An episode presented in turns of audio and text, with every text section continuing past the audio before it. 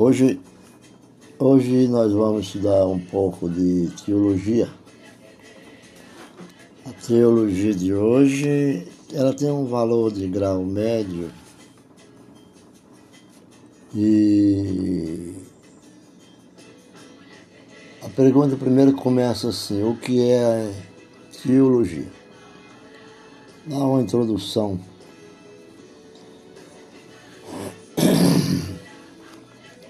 Diversos são os, os conceitos para quem estuda teologia e entendimento sobre a teologia. Na verdade, a teologia é imprescindível o entendimento do termo para evitar equívoco sobre o seu real significado. Ficamos atentos porque, de acordo com o dicionário da Bíblia, ou dicionário bíblico, é, Wycliffe, Wycliffe. É difícil encontrar uma boa, assim, abrangente definição para a teologia, pois praticamente todas elas são ou simples demais ou tende a dar mais importância a uma das fontes de uma teologia totalmente desenvolvida, é, excluindo outras. A teologia sofre por quê? Porque tem te, várias teologias. A teologia sofre preconceito em várias partes, ou em todas as partes, em todas as áreas da história e por diversos, diversas ocasiões recebeu o tratamento de mitologia pagã. Orígenes foi o primeiro a empregá-lo no contexto cristão como como a sublimidade e a majestade da teologia. Orígenes Orígenes, teólogo, ele definiu assim. A partir de Eusébio de Cesareia, outro teólogo, a palavra popularizou-se no, no cristianismo. A teologia não foi criada por si mesma, no sentido que a revelação e a fé tenham-na criado ou construído. As duas palavras, as duas palavras gregas que formam o termo indicam o seu objetivo. O termo teologia vem do grego theos, teus, com TH, né? Teus, que significa Deus. Só que esse Deus era empregado Deus como da mitologia, porque é Deus com D minúsculo, Deus de outras maneiras que eles escrevem, mas é teologia, que vem do grego, do teos. E logos é o estudo, discurso, raciocínio, conhecimento. Por exemplo, teu, Deus elogia o logos, logos. Né? Assim, essas palavras indicam o estudo das coisas relativas a Deus, a sua natureza, obras e revelações com os homens e etc. Uma definição léstica diz: a, definição léstica é uma das divisões mais corretas, segundo os historiadores e escritores bíblico. É um corpo de doutrinas acerca de Deus, incluindo seus atributos e relações como homem. É, apesar que nós falamos de atributos, já há uma teologia que fala sobre o atributo, que significa atributos de Deus, que é a é, é, teodiceia teodiceia, né? os atributos de Deus, é uma teologia. E relações como homem especialmente aquele corpo de doutrinas estabelecido por alguma igreja ou grupo religioso em particular. Essa é a definição restrita da teologia. Mas esse vocábulo também é usado em um sentido mais geral, que são o sentido mais geral, o estudo da religião que culmina em uma síntese ou filosofia da religião. Além disso, uma pesquisa crítica da religião, especialmente da religião cristã. Charles Rari destaca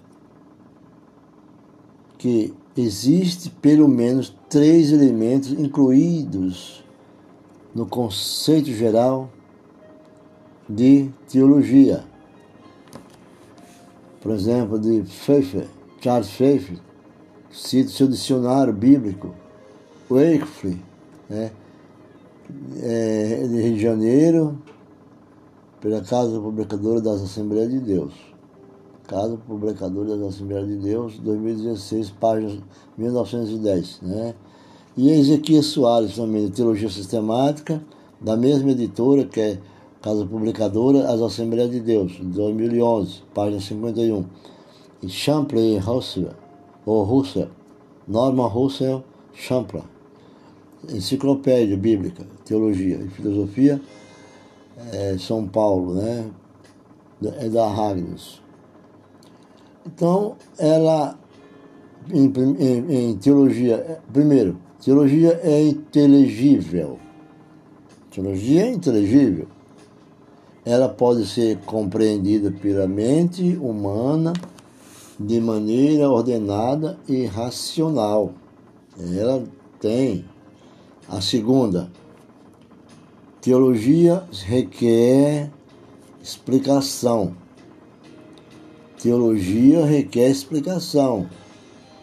Isso, por sua vez, envolve a exégese, que é a análise dos textos, quer dizer, do original, quer dizer, tirar do texto, de dentro do texto. Não, não podemos interpretar a teologia em exégese, é, de fora, algo parecido, atributos que existem no, na cosmovisão, atributos do nosso pensamento, nossas ideias, nossas comparações ou comparações e colocar dentro, colocar explicando a teologia, não é?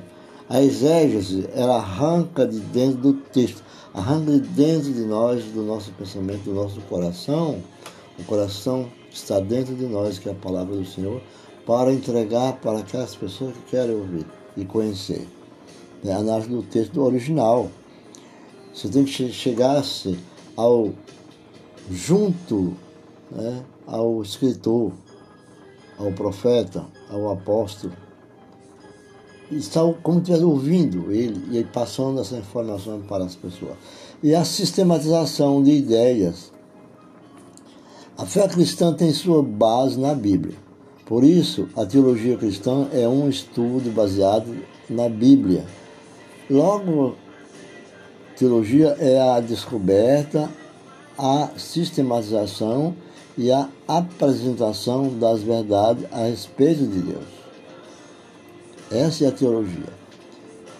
É, para, para Geisler, a teologia é o estudo daquilo que é referente a Deus, seja a sua natureza, as suas obras, bem como a sua relação com a sua criação. Deus, o homem, vive junto a essas obras que foi criado por Deus. É um discurso racional a respeito de Deus. Berkhoff diz em sua sistemática sou sistemática, que a teologia é o conhecimento sistematizado de Deus, de quem, por meio de quem e para quem são todas as coisas. Para Heiner, teologia é a explanação e explicação consciente e metodológica da revelação divina recebida e apreendida na fé. E apreendida na fé. A tarefa da teologia é articular os elementos conceituais implícitos na fé cristã. Esse é o fundamento da teologia, na construção de um bom conceito para a teologia. Medrado faz uma observação. Medrado diz de que se trata a teologia? De Deus e tudo o que se refere a Ele. Isso é o mundo, o universo, a, a criação, a salvação e tudo o mais. E isso está já na palavra mesmo de teologia estudo de Deus. Mas como Deus é determinantemente de tudo, então qualquer coisa pode ser objeto de consideração do teólogo, porque é objeto.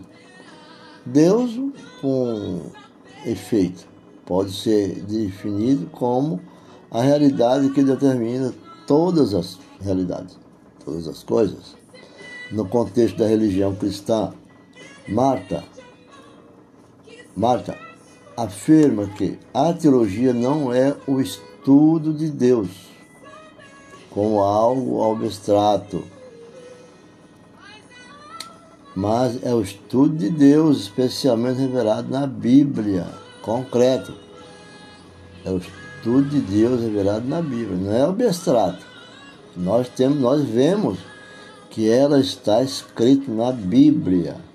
E a Bíblia fala com nós, humano, e, nos, e Deus interpreta a sua leitura com o divino, que é o Espírito Santo de nossas vidas. Necessariamente isso inclui tudo o que é revelado sobre ele. Ele e as suas obras e relações com as criaturas. Para Strong, a teologia é a ciência de Deus e das relações com Deus e o universo. De, com, de acordo com Grund, teologia é o estudo de Deus e de todas as suas obras. Para Roger, a teologia não é somente a ciência de Deus, nem mesmo a ciência de Deus e do homem. Ela também dá conta das relações entre Deus e o universo.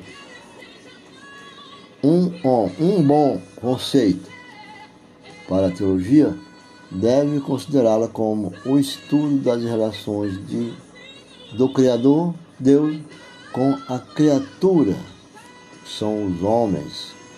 Conceituar a teologia simplesmente como estudo de Deus seria muito presunção para o ser humano. Presunção dizer que é o estudo do conhecimento de, de Deus. Estudo de Deus. É, para o ser humano isso é, é uma vez que Deus transcende o entendimento humano.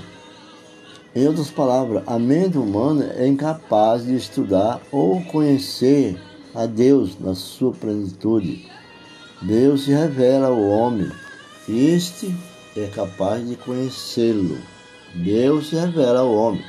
Mas o homem não conhece a Deus na sua plenitude. É Deus que se revela ao homem e o homem percebe que é capaz de conhecê-lo. O conhecimento produz um relacionamento. Eu disse, o conhecimento é um relacionamento, não é uma sabedoria o conhecimento é um relacionamento que não necessariamente permita um conhecimento pleno da mente de Deus. O, o relacionamento produz por um relacionamento íntimo com Deus, permite ao homem viver na plenitude daquilo que Deus projetou para ele. Deus é conhecido através das suas obras e das suas atividades. Por isso, a teologia dá conta dessas atividades na medida que elas acompanham o nosso conhecimento. Deus pode ser conhecido e é possível ao homem conhecer a Deus. Isto torna a teologia plenamente possível. De acordo com Strong, existe ao menos três possibilidades para a teologia. A. Deus é um ser real que se relaciona com o universo. B. A mente humana é capaz de conhecer a Deus e perceber sua relação com o universo. E C, que é a última aqui das três, C. Deus provê sua revelação. É, Evangelho de João, carta de João, capítulo 17, verso 3. E a vida eterna é esta, que diz, que te conheçam ti só, por único Deus verdadeiro e a Jesus Cristo, a quem enviaste. De Efésios 1, 17. Para que Deus de nosso Senhor Jesus Cristo? Para que o Deus de nosso Senhor Jesus Cristo, o Pai da glória, vos dê em seu conhecimento o espírito de sabedoria e de revelação. Ordem ou Ordem destaca que a teologia é um tratado ou desenvolvimento bem ordenado. A teologia é bem ordenado do, do pensamento que se possa obter a respeito de Deus. De acordo com este autor, a palavra Deus não pode ser definida de forma exaustiva, mas é normalmente empregada para representar o que quer que se creia como sendo o fato fato. Né? Último, a fonte da qual tudo o mais teria provido, provindo, né? o valor supremo ou a origem de todos os valores da existência. Deus vem a ser o ente admitido como sendo digno do deconstruir-se no alvo e no propósito da vida. À luz de tais considerações, torna-se evidente que ninguém poderá passar sua existência sem a adoção de alguma forma de teologia. Não é difícil, não tem como, né? De acordo com o dicionário bíblico, o o termo teologia pode ser usado tanto para abranger um estudo dogmático de uma parte das escrituras, como do, do todo. Dessa forma, é correto falar da teologia do Antigo Testamento ou da teologia do Novo Testamento. O termo teologia, segundo este dicionário, assume um sentido mais amplo, ou seja, bem a finalidade de, de cobrir todo o conteúdo do ensino das Escrituras, que o homem pode vir a conhecer em relação a Deus e também o relacionamento de Deus com tudo o que ele criou. A teologia cristã estruturou-se na história relacionando-se com a filosofia. Sobre esta relação, e sobre a história da teologia cristã. Domingo destaca que essa aqui é, ele diz sobre o, a citação, ele diz que um fato importante da história da teologia cristã é que ela exige inevitavelmente certa consideração sobre a filosofia e as influências filosóficas. A partir do século II, quando começa a nossa história, a filosofia torna-se a principal intelectora da teologia. Ela interiocultura da teologia. E mesmo com a, a oposição de alguns pais da igreja, como por exemplo o teólogo cristão norte-americano Tertuliano, muito citado nas obras teológicas também, é, quando perguntou retoricamente, a pergunta dele foi: O que Atenas tem que ver com Jerusalém? Tertuliano perguntou: E o que a academia tem que ver com a igreja? Academia lá de Atenas querendo protestar contra o uso crescente da filosofia grega.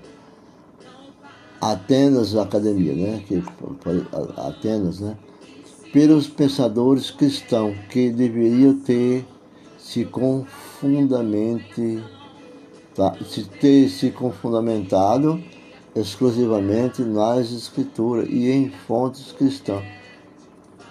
Jerusalém Igreja o pai da igreja e apologista Justino Martin, Martin referiu-se ao cristianismo como a filosofia verdadeira, ao passo que o mestre cristão do século III, Clemente de Alexandria, identificou o pensador grego Sócrates. Sócrates como um cristão antes de Cristo isso que ele falou, né?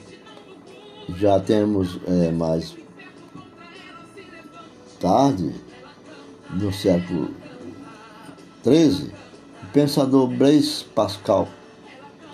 E Pascal asseverou que o, o Deus dos filósofos não é o Deus de Abraão, Isaac, Jacó. Não acredita ele, com toda certeza, não é o Deus desses três grandes né, patriarcas, né, Abraão, Isaac e Jacó. O, relaciona, o relacionamento entre a reflexão cristã e a filosofia constitui uma parte muito importante da história da teologia cristã. Ó, teologia cristã.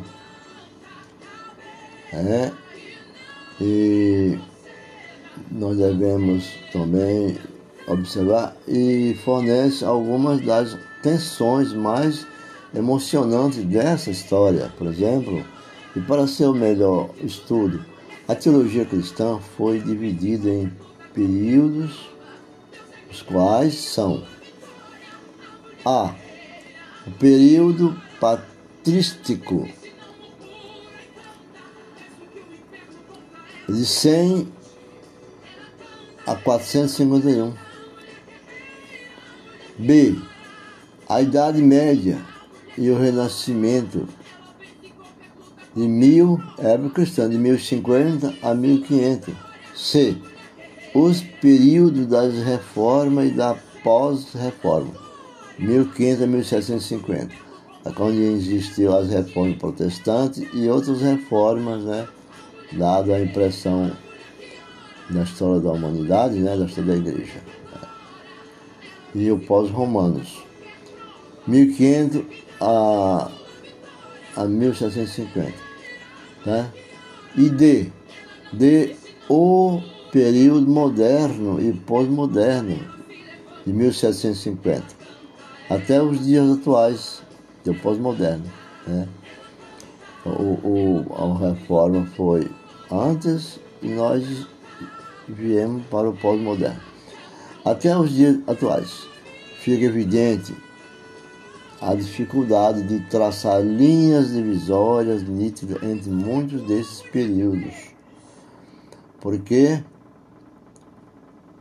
por exemplo, as relações entre a Idade Média, o Renascimento e a Reforma são controvertidas e alguns acadêmicos entendem que os dois últimos períodos são uma continuação do primeiro, embora outros os vejam como período totalmente distinto um do outro.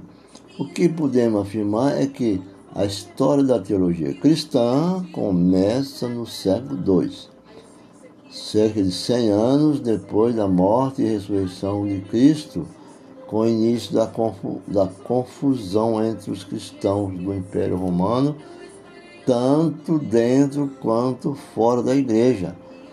Os desafios internos principais eram semelhantes à cacofonia de vozes que muitos cristãos em nossos dias chamariam de seitas. Então, essas cacofonias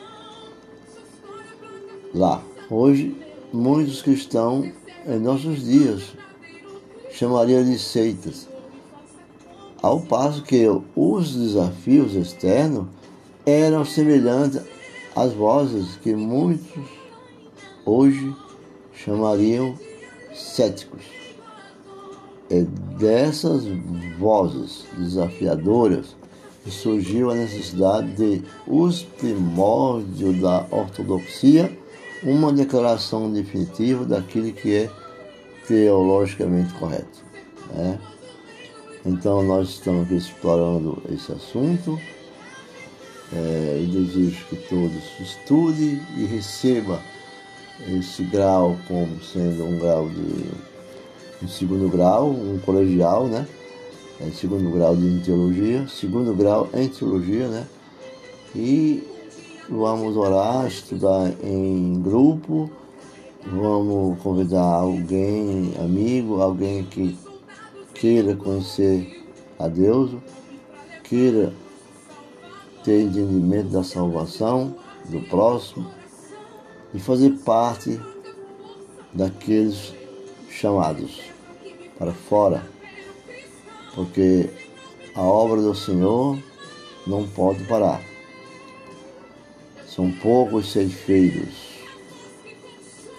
Nós temos que fazer a colheita. Fiquem com Deus e a paz do Senhor, nosso Senhor Jesus Cristo nosso Salvador, reine na vida de todos. Amém. Glória a Deus e até a próxima aula. Essa foi uma aula da introdução da teologia, valendo a um grau médio. Fica com Deus e até a próxima.